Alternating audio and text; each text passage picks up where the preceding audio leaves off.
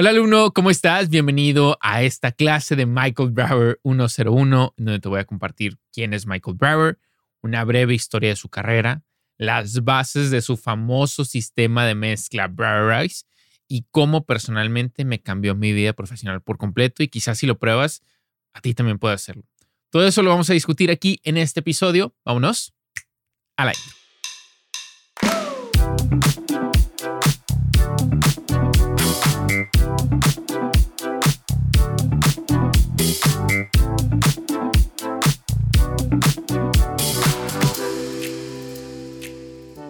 Hey, ¿cómo estás? Yo soy tu host Héctor John aquí en el podcast de Audio Producción y bienvenido a este episodio número 25 en donde vamos a profundizar acerca de Michael Brower. No, mi intención con esta clase, por decirlo así, de Michael Brower 101 es darte una pequeña entrada hacia la filosofía y el sistema de mezcla que Michael Brower desarrolló, que como te comenté en la introducción, a mí personalmente, pues me cambió mi vida profesional por completo desde que lo empecé a aplicar y me encantaría compartirte un poquito de estas bases para que entiendas que quizá puede ser relevante para ti, quizá te interesa probarlo y es algo de lo que estás buscando y puede ser que sea el camino correcto que quieras seguir, ¿no? Vale la pena.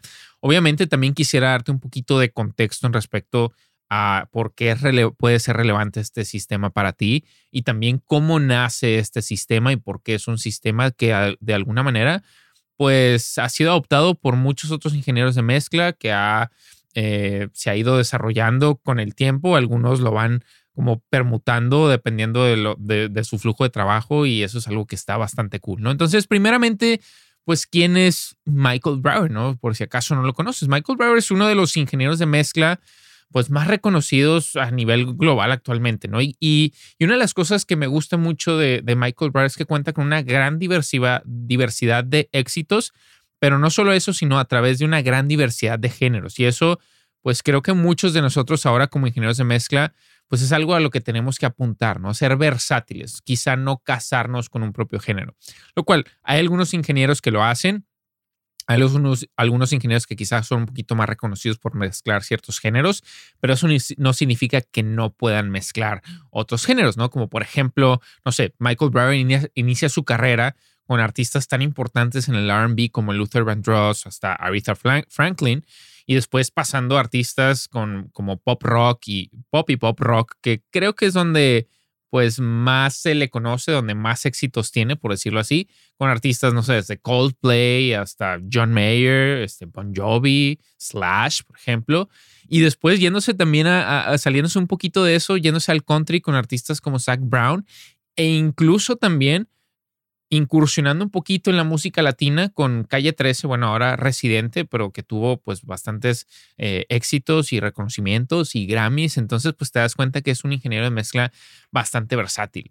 Quisiera platicar un poquito acerca de, o sea, muy breve, porque tampoco quiero como irme a toda la historia de Michael Brower, pero sin duda alguna creo que sí es importante pues entender de dónde es que viene y cómo es que realmente empiezan las bases de, este sistema, ¿no? Y por aquí tengo algunas notitas.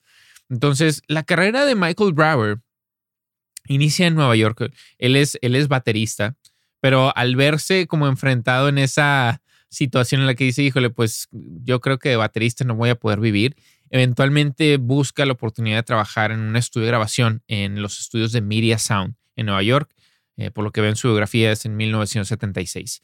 Y una de las cosas que estaba como súper trazado en, en, esos momentos, donde por supuesto todavía no existían los home studios, ni mucho menos, pues era como el camino a seguir del que eventualmente quería ser un ingeniero de planta en el estudio empezaban como runners, es decir, como asistente del asistente, o sea, simplemente ayudante ahí de, de, lo que sea, que ni siquiera hacías nada dentro del estudio, ¿no? O sea, era prácticamente hacer el café y limpiar los baños y cosas de las cuales yo no estoy muy de acuerdo, pero que he platicado ya en otros videos. Em, eventualmente creo que pasaron como dos años hasta que escaló peldaños y eventualmente llegó a ser ingeniero de planta. Y uno de los beneficios que, que tenías de trabajar como ingeniero de planta pues es que cuando llegaban otros productores, otros ingenieros a grabar a estos famosos estudios, Media Sound, pues por supuesto el ingeniero de planta podía trabajar con estos ingenieros o con estos productores porque naturalmente el ingeniero de planta pues conoce todas las entrañas del estudio, qué funciona, qué no funciona, ayúdame con esto, esto, esto. Entonces ahí pues se le dio la oportunidad de trabajar con ingenieros como Bob Clear Mountain, por ejemplo, Mike Barbiero, como eh, Tony Bon Jovi, Harvey Goldberg, Godfrey Diamond, entre algunos otros ingenieros bastante reconocidos. Ahora, para todo mundo, eh, eventualmente cuando, como, cuando pues no sé, vas incursionando en esta bonita carrera de, como ingeniero de mezcla, ingeniero de máster, siempre hay como un artista, hay un álbum, hay alguna canción que eventualmente le llamamos como el Big Break, ¿no? Esa canción que de alguna manera te abre puertas para empezar a trabajar con artistas más importantes, etcétera.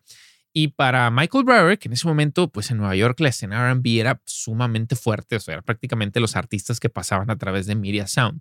Su big break viene con Luther Vandross cuando le preguntan, obviamente ya después de haber estado tiempo trabajando en estos estudios, que si podía grabar dos canciones para un álbum que iba a lanzar que se llama Changes. Entonces, después de haberlo grabado y mezclado, a Luther Vandross le gustó bastante su trabajo y lo invitó a que grabara y mezclara su siguiente álbum en solo que se llama Never Too Much, el cual, pues para suerte o no suerte, pero por un buen trabajo, pues se volvió un disco de oro. Y eso lo llevó a que Michael Barr fuera el ingeniero de planta por creo que cuatro años seguidos de Luther Vandross y hasta también ha habido trabajado en algunos álbums para Aretha Franklin. en ese momento, pues Michael Barr era como reconocido eh, por mezclar temas de RB, pero no tanto en la cuestión de, del pop y el pop rock. Y ahí es donde él decide como buscar una alternativa, un camino distinto y como en 1980 creo que se va a, Londres, al Reino Unido, para empezar a conocer a A&Rs y otra gente que le diera como una especie de, de, oportunidad para trabajar en otro tipo de producciones, remezclas, y ahí es donde empieza a trabajar con, con temas de pop, pop rock, hasta, pues como te digo, habiendo mezclado ya álbums como Coldplay Viva la Vida, por ejemplo, John Mayer eh, Continuum, que mezcló algunos temas, Calle 13, etcétera, etcétera. Ahora, las, bases del sistema de mezcla Brauer o por qué Michael Brauer es tan reconocido actualmente, es porque tiene un sistema, pues, no sé, o sea, asociado con su nombre al que se le denomina Browerize, ¿no? En ese momento, cuando Michael apenas inicia a mezclar, él estaba trabajando en Media, Sound con una consola SSL 4000, bastante reconocida. Michael Brauer siempre estuvo trabajando con consolas SSL 4000. Eh, perdón, con consolas SSL. Ya hasta la fecha sigue utilizando o, favoreciendo el sonido de SSL. Y una de las historias que cuenta, porque aquí eh, esto, es, esto es algo bonito de esta plática que, estoy teniendo aquí contigo, es que pues he tenido la oportunidad también de estar, de, de, platicar personalmente con él en algunos seminarios, que ahorita vamos a entrar al respecto en eso, de algunas cosas que aprendí, etcétera, etcétera. Y una de las historias que cuenta es que cuando estaba trabajando en un, no sé si el álbum o en uno de los temas de Aretha Franklin, Llega el productor y le dice, oye, está bien la mezcla, pero siento que le hace falta como un poquito más punch, más peso al, quizá al, beat, a los drums, ¿no? Este, pero me gusta cómo están las voces. Entonces, pues él obviamente con ecualización, etcétera, empezó a trabajar en la consola con eso, pero a la hora de, incrementar esos graves, ese punch, de pronto la voz como se, que se escondía con la compresión y era esta especie de estira y afloja en donde no encontraba el sweet spot, el punto dulce y siempre tenía esa incógnita de cómo le hago para lograr como ese peso, o sea, que todo esté en armonía. Y por obra, de, obra del destino casualidad, como le queramos llamar, ¿no? Un, no recuerdo si fue una persona de SSL directamente o un conocido de Michael Brower, eh, le comenta que había salido una nueva consola, simplemente por, cuestiones como de curiosidad, ¿no? Que es la SSL 6000. Y la SSL 6000 estaba como muy enfocada hacia la parte de postproducción en cine. Y una de las características principales, lo cual en ese momento era súper novedoso, era que la consola había salido con un sistema de multibuses, donde tenías tres buses distintos, A, B y C, y esos tres buses se sumaban eh, a un mix bus general, a un stereo bus. Entonces, en ese momento, como que Michael Brower dice, ah, pues, pues, ok, cool eso, ¿no? O sea, porque la estaban utilizando. Quizá él, el subgrupo A para la orquesta, el subgrupo B para el Foley, Sound Effects y el subgrupo C, estoy hablando así como al aire, ¿no? Pero el subgrupo C quizá para este, las, las voces, ¿no? Todo el diálogo. Y ahí fue en ese momento, ya después de como recapacitar y darle una pensada, donde a Michael Brower como que se le prende la chispa y dice, oye, pero a ver, entonces esa cuestión de los subgrupos, que ahorita pues no es novedad, ¿verdad? Pero esa cuestión de los subgrupos significa que yo podría enviar la batería al, a un subgrupo y las guitarras y los teclados a otro y las voces a otro y tener control sobre eso, pero a su vez también están llegando al mixbus. Y le dice el ingeniero, sí. Entonces ahí es donde dice, esto es exactamente lo que estoy buscando. O sea, estoy buscando tener ese control a nivel general o individual, dependiendo de la categorización de las pistas o de los elementos que conforman la producción, para eventualmente entonces llegar a ese embudo final que es el mixbus y poder pues lograr como un, un sonido mucho más polido, pero con mucho más control.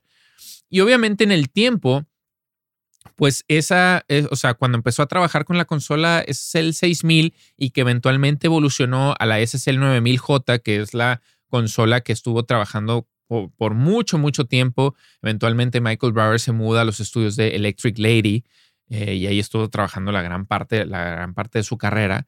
Em, pues, eh, o sea, sufrió como muchas, muchos cambios, muchas iteraciones, muchas, muchas pruebas de ver, pues, cómo es que iba él acomodando los diferentes elementos para que tuvieran más sentido de acuerdo a su proceso.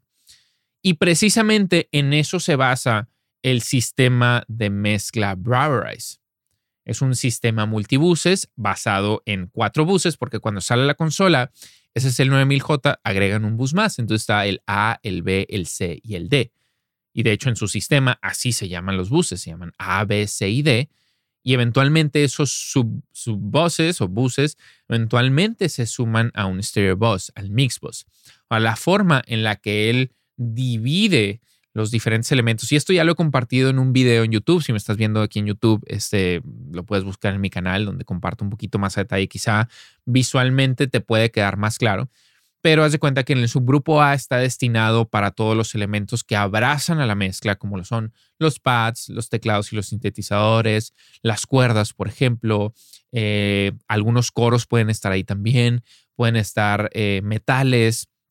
Y luego el subgrupo B está destinado más como para la parte enérgica y percusiva de la canción. Eh, y ahí van elementos como el beat, como la batería, como percusiones, como el bass. El subgrupo C está destinado más para la parte de medio de la canción, que son esas guitarras acústicas, esas guitarras eléctricas. Y el subgrupo D está destinado más para las armonías y los coros que quieres como un poquito más apertura. Las voces principales eh, se suman directamente al subgrupo, al stereo bus, ¿no? al mix bus.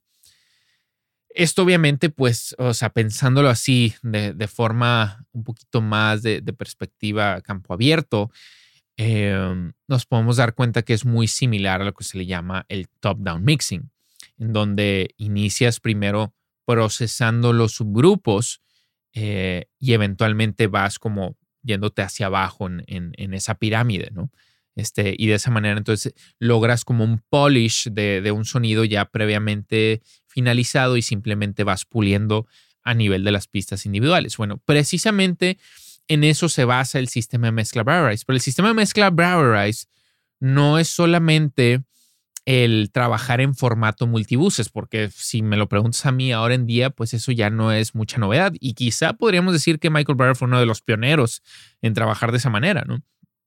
Pero una de las partes esenciales de todo este sistema es que hay herramientas en específico que en su momento Michael Brower eh, era reconocido por tener, o sea, si en algún momento has visto videos de Michael Brower cuando estaba así como en su auge trabajando en los estudios de Electric Sound, Electric Lady, perdón, tenía racks y racks y racks de equipo analógico. Y la esencia de todos estos subgrupos es que cada uno de estos subgrupos tenía herramientas en específico, equipo analógico en específico, que ahora para nosotros pues son plugins en específicos, y calibrados de una manera muy única para que o sea, la intención de esa calibración de cada una de estas herramientas dentro de los subgrupos era que una vez que él vaciara las pistas en la consola con alguna cierta ganancia en específico, entonces estas herramientas se activaran en, el, en su punto óptimo de trabajo, en lo que se le conoce como el sweet spot. De esta manera, uno, eficienta, eficientaba procesos y también lo ayudaba a posicionarse lo que yo digo como a un 80% de un sonido final y ese 20% restante eh, en la mezcla, dejándolo a criterio personal y dependiendo de lo que te vaya pidiendo la mezcla en específico.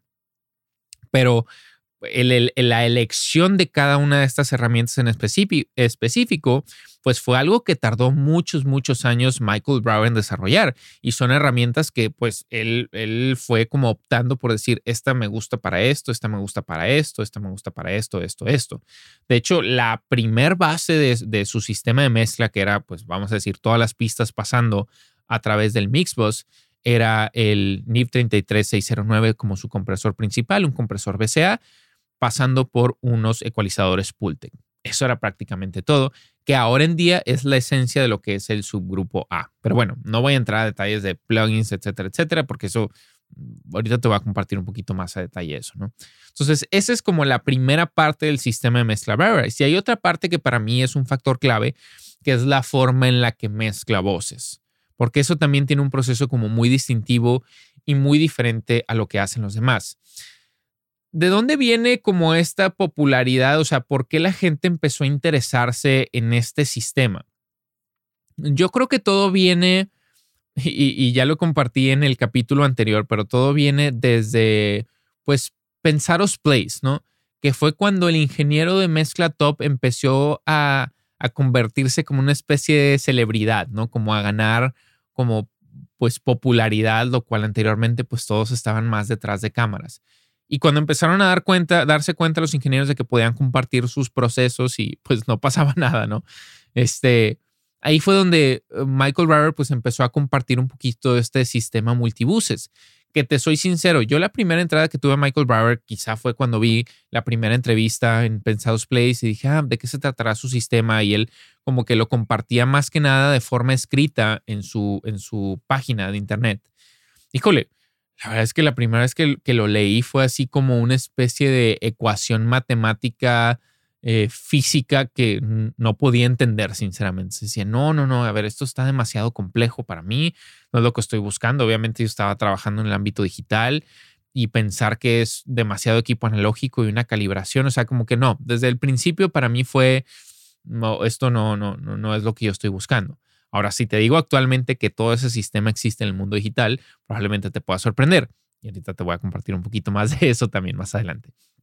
Pero, este, entonces, pues como quiera, la gente empezó a interesarse porque independientemente de que pues, todo estuviera en el ámbito analógico, quizá había algunos aventurados que decían, oye, pues, ¿cómo puedo, cómo podría aplicar eso a mi manera en el ámbito digital, ¿no? O sea, con un sistema multibuses, con DAW, Pro Tools, Logic, Cubase, lo que tú quieras, ¿no? Eh, y con esta como calibración en específico. El primer punto de contacto que yo tengo con Michael Brower es eh, cuando sale Mix with the Masters, que conocemos ya esta plataforma pues bastante reconocida, que comparten muchos ingenieros de mezcla top. Em, y, y, había estos seminarios de mezcla que todavía siguen existiendo en una semana en los estudios de la Fabric en Estados Unidos. Dije, yo quiero asistir a uno. Pero en ese momento, como que la, aplicación, pues era, o sea, pones tu, currículum, qué es lo que has hecho y de alguna manera entras como una especie de sorteo para ver en qué tipo o con cuáles instructores hay posibilidad de, asistir al seminario.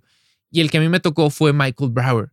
Entonces como que en ese momento dije, híjole, pues Michael Brower, no sé, yo me acuerdo que estaba medio complicado su sistema, este, pero, pero pues yo quiero ir a uno, ¿no? Entonces dije, va, pues vamos con Michael Brower. Cuando fui al seminario, me acuerdo que en la, eh, nos sentamos ahí en, el control room del estudio y nos dan como estos papeles con unos diagramas y mil cosas, ¿no?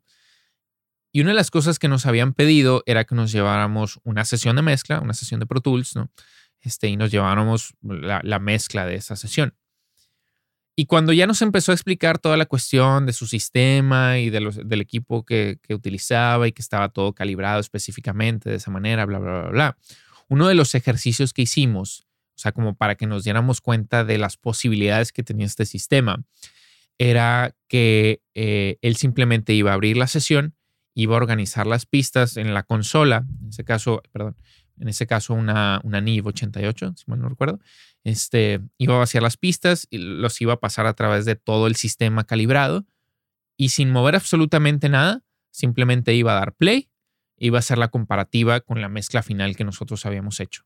Bueno, no sabes cuántas mezclas de verdad se quedaron súper abajo y Michael Brown no había movido absolutamente un dedo. obviamente, pues para mí, para todos los que asistimos, o sea, nos voló la cabeza por completo, ¿no? O fue como, wow, o sea, esto es realmente lo que puedo lograr con este sistema, pero a su vez también con una especie de sentimiento agridulce porque digo, chingada, o sea, pero pues todo esto lo está haciendo con equipo analógico, o sea, y con equipo del cual yo en este momento pues no tengo alcance y serían años y años y años para tratar de conseguir. Pero pues muy dentro de mí, el, el hámster en mi cabeza no era, ok, ¿cómo puedo pasar todo esto al sistema digital? ¿Cómo puedo tratar de replicarlo lo más posible? Y me quedé con muy, muy buena información.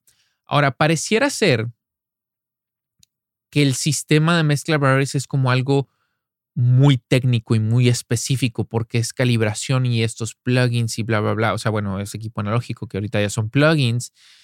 Em, y,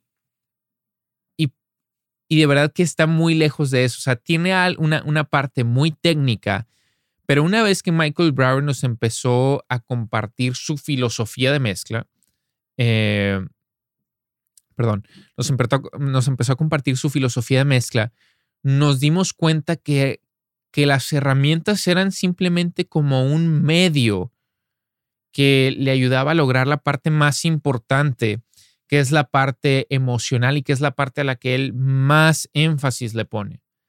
Y yo creo que esa es una parte que yo me tardé mucho en aprender, porque para mí, por mucho tiempo, el proceso de mezcla siempre fue un proceso como muy técnico. Y el pensar que la calibración de los plugins y todo pareciera ser que es así. Eh, y tiene una parte de eso, obviamente, pero una vez que queda todo y que conoces bien las herramientas, entonces de alguna manera haces como todo ese conocimiento a un lado y ahora te enfocas en lo que realmente importa, que es la parte emocional.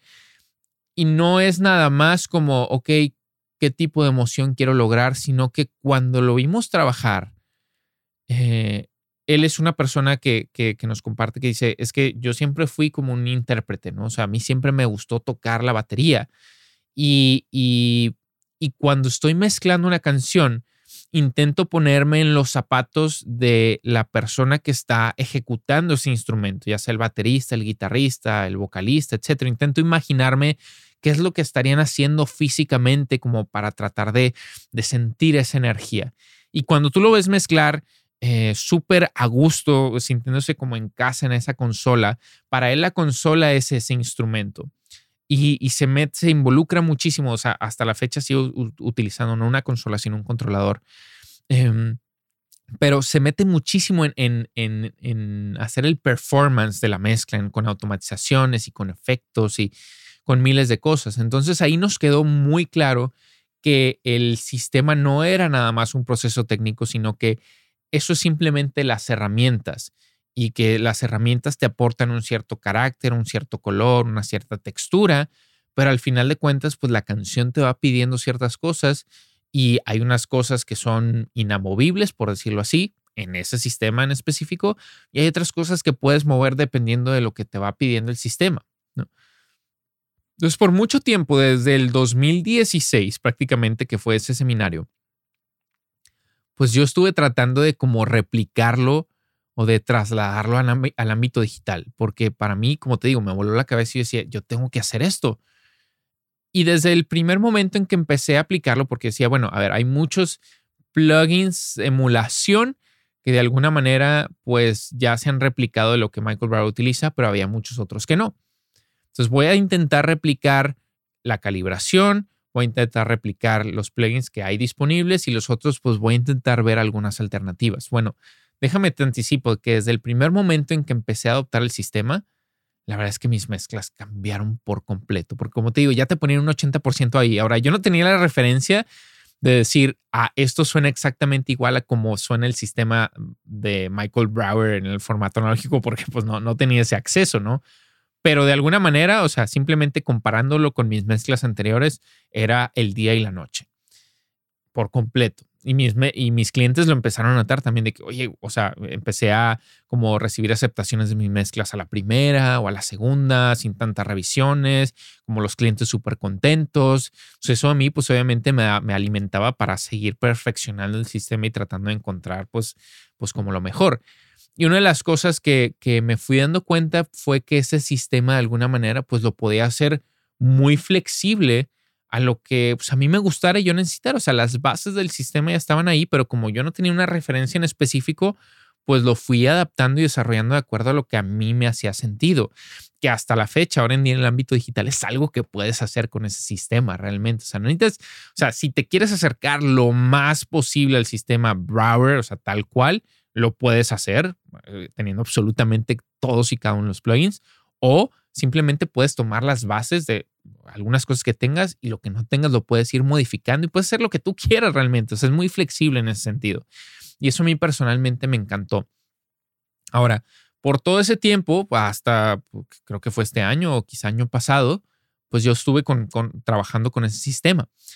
Y hasta hace poco, pues salió, se reveló como todo esto de, de, la plataforma de PureMix, en donde Michael Brower dice, este, pues ya cambiamos ahora sí completamente al mundo digital. Ahora, yo ya anticipaba un poquito esto porque había, me había dado cuenta que Michael Brower como que empezaba a hacer un poquito la transición. Él dejó los estudios de Electric Lady y abre como su propio estudio en donde se compra un controlador, una Avid S6, una mesa grande, empezó a trabajar como formato híbrido y después llega COVID. COVID de alguna manera fue lo que forzó a que Michael Brower se trasladara por completo al ámbito digital, porque obviamente tuvo que cerrar sus estudios, se movió a, las afueras de Nueva York, a los Catskills, creo que se llama, en los suburbios, eh, una casa que tiene por ahí, adoptó el, el, estudio que actualmente es en donde trabaja.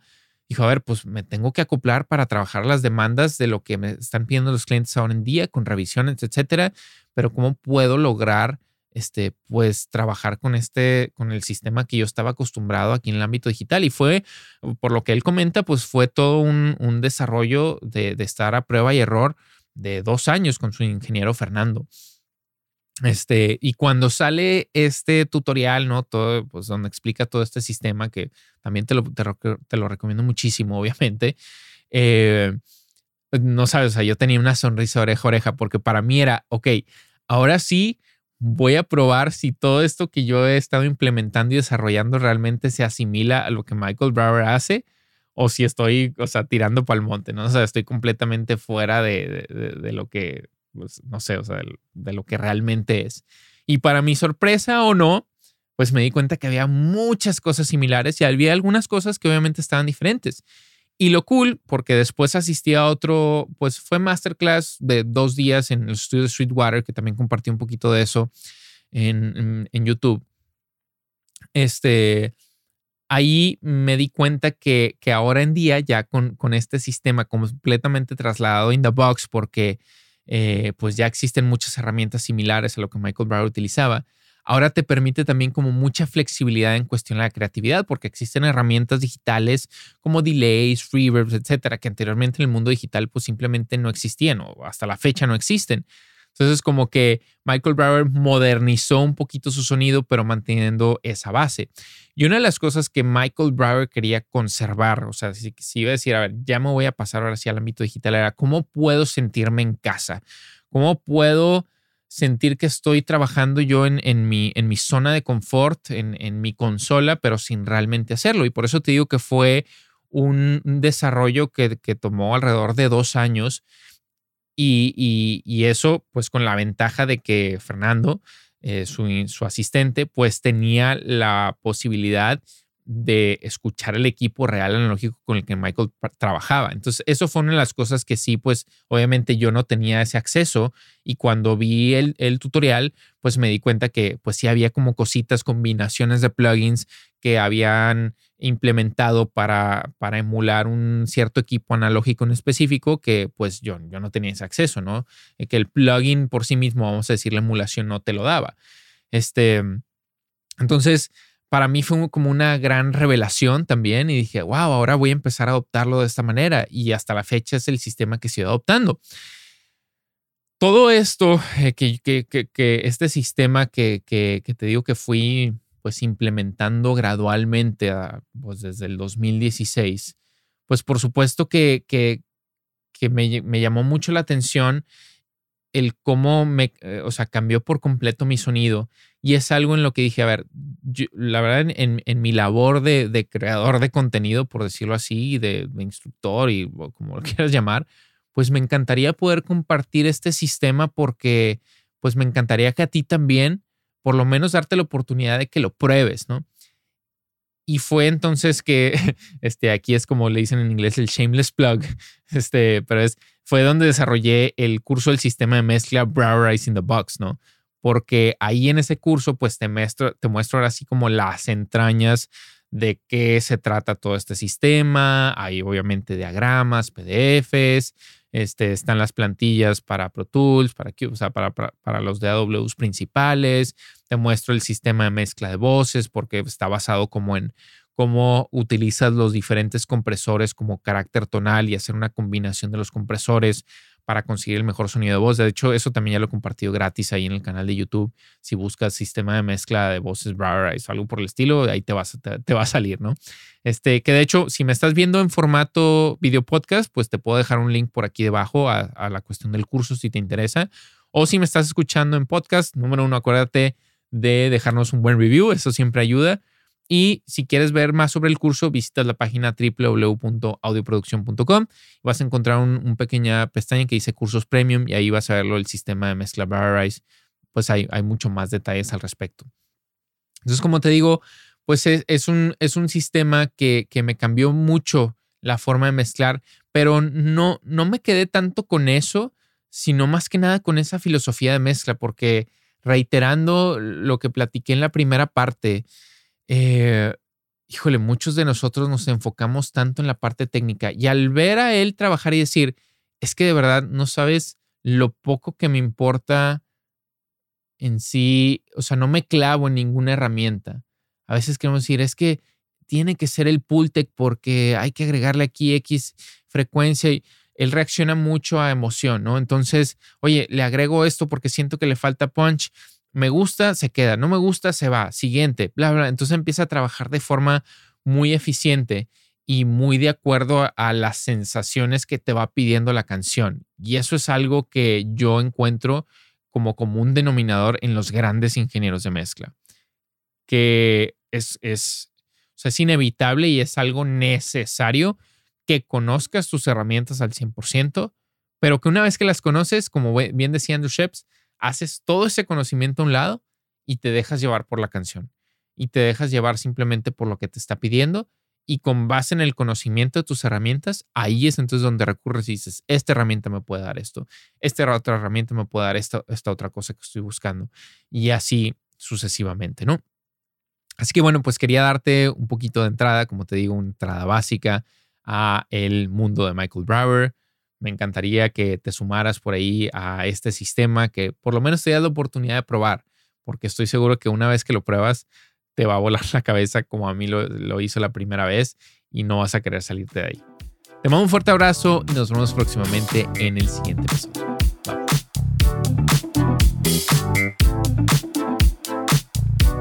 Bye.